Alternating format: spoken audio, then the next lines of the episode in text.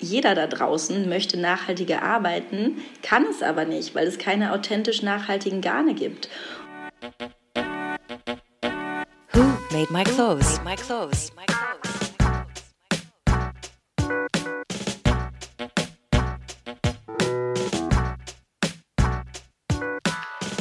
Made my clothes. Hallo und herzlich willkommen bei We Are Fashion Revolution, eurem Lieblingspodcast auf dem Weg in eine nachhaltige Zukunft. Ich kann schon mal versprechen, heute wird es tierisch haarig, denn wir haben eine ganz besondere Gründerin zu Gast, die Strickdesignerin und Nachhaltigkeitswissenschaftlerin Ann-Kathrin Schönrock. Sie hat zusammen mit ihrer Co-Founderin Franziska Uhl vor mehr als fünf Jahren Modus Intarsia gegründet. Und das Unternehmen produziert Wollgarne und äh, momentan auch noch Wollprodukte in Deutschland und zwar aus der Unterwolle von Hunden. Äh, mit Ann-Kathrin wollen wir heute heute darüber sprechen, warum Hundepullover nicht stinken, warum für sie Eco vor Ego geht und in welcher spannenden großen Transformation sich Ihr Unternehmen Modus Intarsia gerade befindet. Herzlich willkommen an Kathrin. Hallo liebe Maria, vielen Dank für die Einladung zum Podcast hier. Wunderbar, dass du hier bist und dir Zeit genommen hast in dieser spannenden Zeit. Ja, wir haben uns in der ersten Folge äh, dieser Staffel beschäftigt mit dem Thema Lieferkette und damit, ähm, wo alles auch beginnt und endet. Heute springen wir wirklich ganz an den Anfang und zwar in, mitten in das Thema Rohstoff rein. Und was viele vielleicht nicht wissen, ist, dass Wolle wirklich als der älteste textile Rohstoff gilt. Ja, also es sind wirklich tausende Jahre, seitdem Menschen aus Wolle Kleidung herstellen. Ich habe jetzt irgendwie nachgelesen, nachweislich so die ersten Funde deuten auf 3000 vor Christus hin. Und wenn man sich da so ein bisschen näher beschäftigt mit dem ganzen Thema, leuchtet das auch generell sehr ein, warum Tierwolle auch als nachhaltiges Material wieder sehr im Trend ist. Es, es kann einfach gut recycelt werden. Es ist im Gegensatz zu synthetischen Fasern, wie jetzt zum Beispiel Polyestervlies, gibt es kein Mikroplastik ab, wenn man es in der Waschmaschine wäscht. Es ist nachwachsender Rohstoff. Und mal ganz abgesehen von den unendlich vielen tollen Eigenschaften, die Tierwolle hat, ob es jetzt nun über die Wärme geht, das Antibakterielle etc. etc. Da, da kann Antrin nachher noch viel, viel mehr dazu sagen. Aber ähm, es gibt auch Problematiken und es können Problematiken entstehen. Zum Beispiel, wenn man bei der Herstellung bestimmte Chemikalien benutzt für die Verarbeitung oder ähm, und vor allem, das ist auch etwas, was ich, äh, von dem ich weiß, dass es auch viele Hörerinnen und Hörer von uns beschäftigt, ist eben das, die Thematik Tierwohl. Denn bei der Wollgewinn werden immer noch sehr viele Tiere gequält. Ähm, man muss sich überlegen, dass letztendlich äh, es eine der wenigen tierischen Werkstoffe ist, die von einem lebenden Tier vor allen Dingen gewonnen werden. Also ähm, Wolle gewinnt man dadurch, dass man die Tiere eben schert oder auskämmt. In Europa momentan wird vor allen Dingen Schafwolle am häufigsten verwendet, aber es gibt auch etliche andere tolle Tierhaare, in die man sich kleiden kann. Man denke nur an, an Ziegenhaare und die, die Kaschmirwolle oder die Haare von Angora-Kaninchen. Aber es gibt noch so, so, so viel mehr Tierhaar, das momentan noch komplett ungenutzt ist. Und 2017 ist Ann-Kathrin aufgefallen, dass bei ihr zu Hause nachwachsender Rohstoff rumläuft. Ann-Kathrin, erzähl noch mal, wie bist du auf den Hund gekommen? ähm, auf den Hund gekommen bin ich ja auch schon viel eher. Ähm, aber Maria, du hast da gerade schon so wahnsinnig viele Themen angesprochen, weil Tierwolle ist ja auch nicht gleich Tierwolle. Ähm, und wenn man von der deutschen Schurwolle spricht, ist es auch eine komplett andere Wolle, als wenn man jetzt von, von feinen Tierhaaren spricht, wie eben beispielsweise Shingora, also die Unterwolle von Hunden. Ähm, ich erzähle jetzt erstmal, wie es bei mir dazu kam. Und zwar war ich damals äh, noch in meinem Studium und war selbst auf der Suche nach einer authentisch nachhaltigen Möglichkeit, Garn, also authentisch nachhaltiges Garn habe ich gesucht. Und ich war auf vielen Messen unterwegs, habe sehr viel recherchiert. Ich war wirklich, also ich war auch damals schon ähm, kann ich mich sehr gut aus, was die Eigenschaften von Textilien angeht und was Nachhaltigkeit und authentische Nachhaltigkeit angeht, weil ähm, es war für mich so frustrierend, dass selbst wenn man zu teuren Labels schaut, also wirklich Luxuslabels, dass die dann ähm, recycelte Wolle in Mix mit, ähm, mit Polyester, das teilweise 2017 noch als nachhaltig deklariert haben. Das ist ja inzwischen, wir kommen die so leicht mit sowas nicht mehr durch, aber damals war es für mich wahnsinnig frustrierend.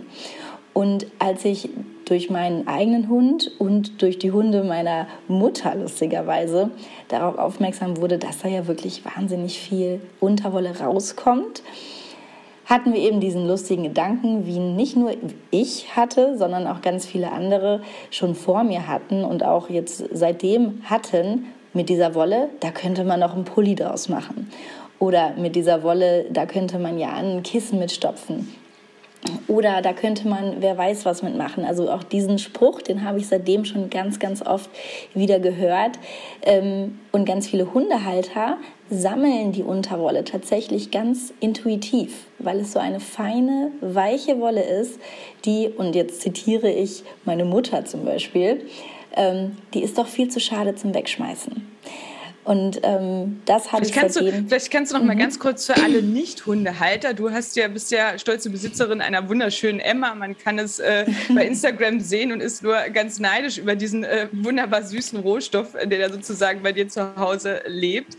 Äh, vielleicht kannst du für Nicht-Hundehalter noch mal erklären, warum muss man seinen Hund kämmen? Es gibt, man muss natürlich nicht jeden Hund gleich pflegen. Ähm, ich spreche jetzt explizit über die sogenannten Double-Coated Dogs. Also die haben zwei Fellpartien. Die haben einmal die, das Deckhaar, die sogenannten Granenhaare und dann gibt es eben die Unterwolle. Das ist so ein ganz feiner, weicher Flausch, der eben sinngemäß dafür da ist, die Tiere zu isolieren und warm zu halten. Und Hunde haben auch einen ganz normalen Fellwechsel, zweimal im Jahr, wie das auch bei anderen Tieren äh, in der Natur vorkommt. Und wenn die bei uns im Haus leben äh, oder gerade wenn die eben viel Wolle haben, müssen die regelmäßig ausgebürstet werden. Das heißt, ein gut gepflegter Hund wird während des Fellwechsels wirklich wöchentlich, wenn nicht sogar täglich ausgebürstet und gepflegt. Und dabei ist ähm, dabei ist diese Unterwolle einfach ein Nebenprodukt der Haustierhaltung, der bis, bisher als Rohstoff eben übersehen wurde. Und ähm, es ist ja auch so, du bist sozusagen wieder mit der Nase auf was ganz Altes gestoßen. Ne? Also es, es gab auch schon Zeiten und Regionen, in denen Hundewolle und Hundehaar verwendet wurde für Bekleidung. Kannst du uns da vielleicht kurz einen Einblick geben, wo das schon Usus war? Ja, gerne. Also ähm, im, es gibt eine, es gibt ja, Völker wie beispielsweise die Samoyeden. Völker, ähm, das sind äh, nordische Völker, die und lustigerweise heißt auch eine Hunderasse Samoyeden. Ähm, die haben ganz, ganz viel weiche Unterwolle und das ist auch so eines der Hunderassen, die dafür prädestiniert sind, die bis zu ein Kilo oder anderthalb Kilo Unterwolle pro Jahr auch verlieren. Das ist eine ganze Menge pro Tier, wenn man überlegt, man hat, wir haben alleine in Deutschland über 11 Millionen Hunde. Ähm, und ähm, dann gibt es auch archäologische Funde in, in Nordamerika, wo es eben in Teppichen verwebt wurde. Also dass diese, diese Ressource als wirklich Ressource gesehen wurde und als Wolle ver, ver, ähm, verwendet wurde, das ist schon hunderte Jahre alt. Und ähm, es gab, das ist auch so ein, etwas, was niemand weiß, aber es gab sogar mal einen sogenannten Wollhund, der ganz besonders viel Wolle hatte und so wird eben angenommen, auch dafür verwendet wurde. Der ist aber ausgestorben, weil es sich einfach in unserer kapitalistischen Gesellschaft nicht lohnt, Hunde für den Sinn und Zweck der Wollgewinnung zu züchten. Und das ist auch etwas, was uns versichert, dass wir, wenn wir, wir verwenden das Nebenprodukt der Haustierhaltung und es wird nie jemand ähm, auf die Idee kommen, ähm, Hunde dafür zu züchten, weil es sich einfach nicht umsetzen lässt und nicht rechnen lässt.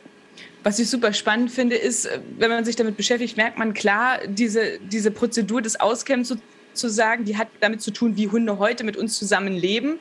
Und wenn man ganz weit zurückguckt in das Thema Schafwolle, dann ist es auch so, dass sich dieses Fell entwickelt hat durch das Domestizieren des Menschen sozusagen. Das von den wilden Schafen früher hat sich das auch ganz natürlich sozusagen das Fell gewechselt. Also äh, das ist, ist eine sehr spannende Parallele, die sich da aufmacht. Ähm, was fasziniert dich denn jetzt wirklich direkt an diesem Garn, was dadurch entsteht, sozusagen durch euren Prozess? Also was ist das, vielleicht nochmal eins zurückgesprungen, wir haben gerade gesagt, okay, das ist anscheinend schon ein paar hundert Jahre alt, äh, auch ein Hundehaar zu verwenden oder wir wissen jetzt nicht genau, wo die Nachweise äh, in dem Sinne liegen. Ähm, aber damals ist es ja nicht auf eine industrielle Art und Weise verarbeitet worden, dieses Hundehaar. Und da kommt ihr mit eurer Innovation sozusagen ins Spiel. Ihr habt das entwickelt als einzige weltweit, international. Was fasziniert dich an diesem Hundehaar? Die Faser von Hunden ähm, ist vergleichbar mit Kaschmirgarn, also mit Kaschmirfasern. Ähm, wenn man, also mich fasziniert wahnsinnig viel daran. Alleine, ähm, was wollte ich denn machen? Ähm, oder wie, wie, ich hole noch mal ein bisschen aus. Also warum habe ich das überhaupt gemacht? Weil ich hatte schon kurz gesagt, ich war selbst auf der Suche nach einem authentisch nachhaltigen Garn. Und mir war auch bewusst, dass wenn ich einen möglichst großen Einfluss im Endprodukt haben möchte, dann muss ich ganz am Anfang der langen und zumal undurchsichtigen äh, textilen Lieferkette anfangen, nämlich beim Rohstoff. Und als ich darauf gestoßen war, ähm, war mir sofort bewusst, ähm, dass da einfach wahnsinnig großes Potenzial herrscht. Also nicht nur für mich selbst als diese potenzielle Designerin, die ja auch ein Label machen könnte, ähm, sondern als nachhaltige Alternative am Wollmarkt. Ähm, wenn man diese Faser unter das Mikroskop legt, dann ist es tatsächlich nicht einfach wie eine Schurwolle aus Deutschland äh, zu betrachten, sondern wirklich als Edelfaser. Das kann man daran festmachen, da es einfach eine sehr also feine Faser ist im Sinne von der Mikronwerte. Dazu muss man erstmal wissen, dass, dass Wollen und Fasern in Mikronwerten gemessen werden, äh, Faserfeinheiten. Und je höher diese Mikronzahl, äh, Mikronzahl, also der Durchmesser der Faser, desto gröber und vielleicht auch kratziger oder unangenehmer auf der Haut, äh, wie deutsche Schurwolle beispielsweise, die sehr hohe Mikronwerte haben, von 35 bis 40, ähm, hat im, dazu im Vergleich eine Chiengora, also eine Hundefaser, Mikronwerte zwischen 11 und 23. Also da sind wir wirklich im sehr feinen Kaschmirbereich. Und ähm, das bei einem Rohstoff, der einfach übersehen ist bisher. Also der ist ja da, der wird nur nicht verwendet. Das hat mich wahnsinnig äh, fasziniert und dieses Potenzial, was es eigentlich hat, dass wir ja im Umkehrschluss darauf verzichten könnten, andere Tiere für die Wollgewinnung zu züchten, wenn wir einfach anfangen würden, die Rohstoffe zu verwenden, die literally bei uns vor der Nase rumlaufen aktuell, mit welcher Zahl operierst du so, was da in Deutschland hochgerechnet an Hundehaar flöten geht, sage ich jetzt mal? Das kommt ein bisschen darauf an, ob wir jetzt von der Schuhe sprechen oder ob wir wirklich nur von dem ausgebürsteten Haar sprechen. Und da kommen wir mit aktuellen Berechnungen auf über 100 Tonnen jedes Jahr. Wahrscheinlich sind es noch viel mehr, weil bei Weitem sind nicht alle Hunde gemeldet. Und ähm, wir haben auch noch gar nicht, glaube ich, alle Rassen, die potenziell dafür ähm, ähm, in Frage kommen, ähm, mit bei uns im Register. Was wären denn so die drei, vier liebsten deutschen Hunde, die dafür in Frage kommen würden? Ähm, tatsächlich der deutsche Schäferhund. Und das ist für mich auch immer ein ganz tolles Beispiel, um den Prozess zu beschreiben. Ähm, also ich sage nochmal, also deutscher Schäferhund, dann auf jeden Fall Collies oder die kleinen Collies, die nennt man ja Shelties, oder eben die Samoyeden, die ich eben schon erwähnt habe. Ähm, genau, also der deutsche Schäferhund, den nehme ich immer ganz gerne als Beispiel, weil wenn man den sieht und man, jeder kennt, glaube ich, einen deutschen Schäferhund hier in, Deutschland und äh, wenn man den streichelt, dann fühlt er sich ja eher so ein bisschen drahtig an und dann zu sagen, ach, da kommen ganz feine weiche, flauschige Unterwolle raus. Ist vielleicht schwer vorzustellen. Aber auch die deutschen Schäferhunde sind, gehören zu den sogenannten Double-Coated Hunden. Ähm, und das, was man oben sieht und was man streichelt, ist eben das Deckhaar, das Granenhaar. Und die Unterwolle, die man da eben ausbürstet, die ist wirklich sehr, sehr fein. Natürlich kommt genau, und das ist genau der gleiche Prozess wie auch in der Kaschmirindustrie. Kaschmirziegen werden ja auch ausgebürstet. Ich glaube, das wissen viele nicht. Ähm, und beim Ausbürsten kommen immer beide Haare raus. Also das heißt, das Granhaar kommt auch ein bisschen mit raus und eben die feine Unterwolle. Diese Granhaare werden aber genau, also ähnlich wie im Kaschmir in der, in der Verarbeitung von Kaschmirfasern werden die auch bei uns in der Verarbeitung ähm, aussortiert und das nennt man dann Entgrannen. Wie stellt ihr sicher, dass für eure Produkte, für euer Garn kein Hund gelitten hat? Also wir wollen uns so ein bisschen von Tierwohlstandards entfernen tatsächlich, weil das ist ja gar nicht die Ecke, wo ich also der, der Ursprungsgedanke des Ganzen. Weil mein Argument ist immer, ich möchte gerne Rohstoff verwenden, der bisher verschwendet wurde. Und das hört sich jetzt vielleicht hart an, aber ähm, ob es jetzt dem Tier wahnsinnig gut geht oder der nur ein okayes Leben hat, ist da ja gar nicht so ausschlaggebend. Ich würde eben immer dafür argumentieren, dass wenn Tiere, die regelmäßig ausgebürstet werden, und das müssen sie, um überhaupt an die Unterwolle zu kommen, das ist ja schon mal einfach ähm, ein Zeichen dafür, dass dieses Tier gepflegt wird. Weil ohne Pflege der Tiere kommen wir auch nicht an die Unterwolle. Und ähm, abgesehen davon, wie gesagt, geht es ja um den Rohstoff, der ansonsten verschwendet und weggeschmissen wird und nicht in erster Linie äh, um das Tierwohl. Ich wollte auf euer super smartes äh, System sozusagen hinaus, was es gar nicht befördert, äh, eine Art von Kommerzialisierung dieser Tierhaargewinnung. Denn bei euch mhm. ist es mhm. so, man wird nicht bezahlt, man kann es einsenden sozusagen an einen Verein und ihr spendet und der sozusagen mit eurem äh, Unternehmen zusammenarbeitet oder zu euch gehört und ihr spendet sozusagen für diesen Eingang dieser Haare an Tierschutzprojekte. Und das finde ich ne, ne, einen sehr smarten Ansatz, um an den Rohstoff zu kommen. Äh, vielen Dank, Maria. Genau. Ähm, tatsächlich haben wir das auch nicht von Anfang an so gemacht, aber sind jetzt sehr glücklich damit, dass wir eben Non-Profit-Verein gegründet haben. Ähm, an denen man eben die ausgebürstete Wolle schicken kann. Man kann sich auch bei uns auf der Website einen kostenfreien Versandschein lösen und dann die gesammelte Unterwolle zu uns direkt ins Lager schicken. Und ähm, die Erlöse, also dann sammelt der Verein und der Verein verkauft es dann an die Textilindustrie und die Erlöse bzw. Gewinne daraus werden wieder zurück an den Tierschutz gespendet. Ganz genau. Also so wollen wir eben verhindern, dass überhaupt jemand auf die Idee kommt, ähm, damit kommerziell äh, Geld verdienen zu können. Also was ich, muss ich ehrlich sagen, sowieso in Frage stelle, äh, der ganzen Historie geschuldet. Ähm, aber so wollen wir da sozusagen nochmal sicherstellen, dass wirklich kein Mensch finanzielle Vorteile aus der Unterwolle von unseren Haustieren ziehen kann. Ja, du hast es äh, vorhin schon angedeutet. Ähm, die Jahre Erfahrung haben euch jetzt aber auch gezeigt, dass diese gesamte Lieferkette abzubilden als ein Unternehmen, wirklich zu sagen, wir sammeln die Wolle ein und bringen am Ende die, die Wollmützen an den Kunden, dass das nicht so möglich und weiterhin abzubilden ist. Warum?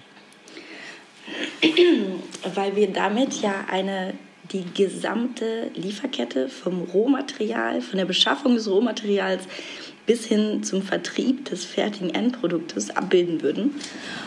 Und das bedeutet ja auch, dass wir diese komplette Lieferkette vorfinanzieren müssen.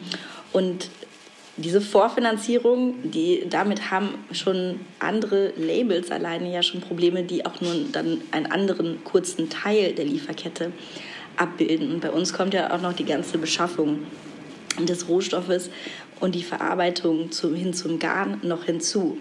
Und ähm, mein Lieblingsspruch ist inzwischen, ähm, wir wollen ja nicht im Idealismus sterben, ähm, was sich vielleicht äh, einige andere auch ein bisschen auf die Fahne geschrieben haben, weil ja, idealerweise würden wir gerne alles kontrollieren, von der Rohfaser bis hin zum fertigen Produkt, um überall die, wirklich die authentische Garantie geben zu können. Das ist aber einfach nicht umsetzbar nicht vorzufinanzieren und es ist auch mit einem sehr, sehr hohen Risiko verbunden.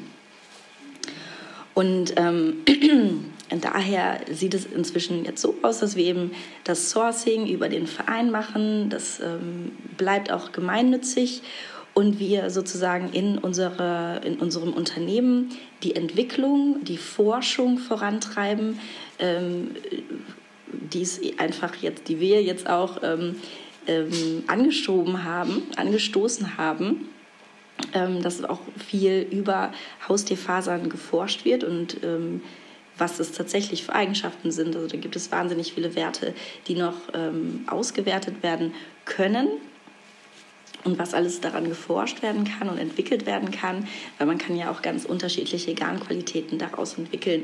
Wir haben ja mit unserem Industriegarn ähm, erstmal den Anfang gemacht, ähm, da ist aber auch noch viel Entwicklungsarbeit nach oben. Wir werden uns darauf spezialisieren, ähm, die Garne zu entwickeln und als B2B-Company ähm, andere Akteure ähm, der textilen Lieferkette, also andere Brands, andere Interior-Marken oder sogar Marken, die medizinische Bekleidung anfertigen, beliefern und auch beraten und auch in der Produktentwicklung weiterhelfen. Aber aktuell, zum aktuellen Zeitpunkt, ich will das nie ganz ausschließen, aber zum aktuellen Zeitpunkt erstmal keine eigenen Produkte verkaufen. Das ist ja auf jeden Fall ein Shift, ne? Also wenn man jetzt das Label sich auch ein bisschen, ein bisschen begleitet hat und angeguckt hat, und ihr habt das ja auch super liebevoll gemacht, auch mit Strickhinweisen, auch für so eine Strick-Community und irgendwie auch geschaut, ne, was kann man da Tolles draus machen? Man konnte von seinem eigenen Tier was einschicken und hat davon eine Wolle bekommen und so weiter und so fort. Ähm, da steckt ja auch ganz viel Liebe und ganz viel Weg dahinter. Ne? Und das ist ja jetzt noch eine ganz andere Ausrichtung. Finde, passt auch, glaube ich, sehr gut zu dem, äh, was du im Vorgespräch auch gesagt hast, zu diesem Thema Eco for Ego. Also man muss sich auch noch mal vielleicht drehen, um genau seine Werte leben zu können. Äh, wie würdest du diesen Prozess beschreiben? Das stelle ich mir nicht so einfach vor, da nochmal so eine, so eine Wende da reinzubekommen, eben auch in ein Label, wo viele sagen, ist wie ein zweites das Kind sozusagen, so ein eigenes Unternehmen. Naja, also ähm, die Vision dieser Unternehmung war es ja immer, den Rohstoff vor der Mülltonne zu retten. Und wie wir das letztendlich machen, ob es mit einem eigenen Label ist oder ähm, als Zulieferer der Industrie, ist erstmal zweitrangig, weil so können wir weiterhin unsere Vision verfolgen, den Rohstoff vor der Mülltonne zu retten, daraus hochwertige Garne zu machen und diese als nachhaltige Alternative dem Markt zur Verfügung zu stellen. Weil das wusste ich auch schon, als ich angefangen habe. Jeder da draußen möchte nachhaltiger arbeiten, kann es aber nicht, weil es keine authentisch nachhaltigen Garne gibt. Und jetzt ähm, haben wir es aber geschafft, auch durch den erfolgreichen Transfer aus, dem, aus der Forschung in die Industrie, ähm, dass, es, dass wir tatsächlich jetzt dieses Garten etablieren können als Alternative. Also es klingt wie, ihr seht es als neue Chance, eigentlich näher an die Werte zu kommen, mit denen ihr auch gestartet seid. Also ihr seid wahrscheinlich gar nicht weit weg von eurem Unternehmensziel, sondern habt da dem nochmal einen neuen Fahrtwind äh, sozusagen eurem Schiff da reingegeben, so verstehe ich dich jetzt. Ja, absolut. Also ähm, wie schon gesagt, also die Vision ist ja die gleiche. Und ähm, du, du hast es jetzt schon zweimal erwähnt, dieses Eco for Ego. Also äh, bevor ich jetzt wir sozusagen noch ein ähm, Label machen, es gibt ja schon viele Labels, ähm, sage ich lieber, okay, die Ökolo Ökologie ist wichtiger, also die Nachhaltigkeit ist wichtiger als ein eigenes Brand. Ähm, und das ist das, was wir vorantreiben wollen. Und ähm, lieber in Kollaboration arbeiten und andere enablen, nachhaltiger zu arbeiten, als es letztendlich am, ganz am Ende der textilen Lieferkette selbst zu tun. Sind wir eben einen, einen Schritt ähm, vorgestellt als Zulieferer der Brands. Finde ich genauso spannend. Und das ermöglicht uns ja, ähm, Einfluss zu nehmen, nicht nur bei dem eigenen Label, sondern bei ganz vielen anderen Labels. Das ist ähm, ja viel vielfältiger. Ganz toll. es ist auf jeden Fall ein unglaublich spannendes Thema, sich auch darüber nochmal längerfristig Gedanken zu machen, auch über diese Ressourcen, auch über andere Tierhaare, die da noch, ich weiß, dass ihr da auch in der Entwicklung äh, groß seid, auch an verschiedenen anderen Themen auch spinnt, zum Beispiel an dem Thema Katzenhaar etc. Und ähm, wir sind da super gespannt, was da aus eurer Richtung noch kommt. Eine Sache müssen wir noch einlösen. Am Anfang habe ich gesagt, dass wir auch darüber sprechen werden, warum ein äh, Pullover aus Hundewolle nicht stinkt. Und äh, jetzt gib uns doch bitte noch mal die Antwort für die nächste Party, wenn wir ähm, angesprochen werden auf unser neues Kleidungsstück. Und ich weiß, es ist eine Frage, die dir auch fast täglich gestellt wird. Und äh, ja, vielleicht kannst du uns noch mal einen Tipp für eine, für eine schlagfertige Antwort geben. Ähm, tatsächlich wurde ich eben gerade vor einer Stunde ungefähr nochmal danach gefragt. Deswegen ist es ganz lustig. Ähm, ja, viele Leute haben die Annahme, dass, dass ähm, wenn die Wolle nass wird, dass es dann auch nach nassem Hund riecht. Aber ich stelle immer ganz gerne die Gegenfrage. Du würdest ja auch nicht in den Laden gehen und an einem Kaschmirpullover riechen, eine Edelfaser, genauso wie das, wie das Shingora, äh, und davon ausgehen, dass es nach dem Tier riecht, von dem es kommt, also nach Ziegenstall. Warum sollte dann also unser gereinigtes Garn, die gereinigte Faser, noch nach dem Tier riechen? Ähm, und wenn man das fragt, dann ähm, fangen, die Leute, fangen die Leute meistens an, selbst zu reflektieren. Und ähm, das finde ich einfach auch ganz, ganz, einen schön, ganz schönen Nebeneffekt, ähm, dass wir einfach auch sowohl die Sammler als auch den Endkonsumenten zum Reflektieren über Rohstoffe anregen. Ja, vielen Dank. Nehme ich auf jeden Fall mit auf die äh, nächste Party und gebe das weiter. An Kathrin, ich wünsche dir und, und deiner Geschäftspartnerin ganz, ganz viel Erfolg. Bin gespannt, kommt wieder, wenn ihr was aus Katzenhaaren oder ähm, aus anderer Wolle sozusagen an den Markt bringt. Und äh, wir drücken euch die Daumen. Vielen Dank für das Gespräch. Vielen Dank, Maria. Bis bald. Who made my clothes? Made my clothes. My clothes.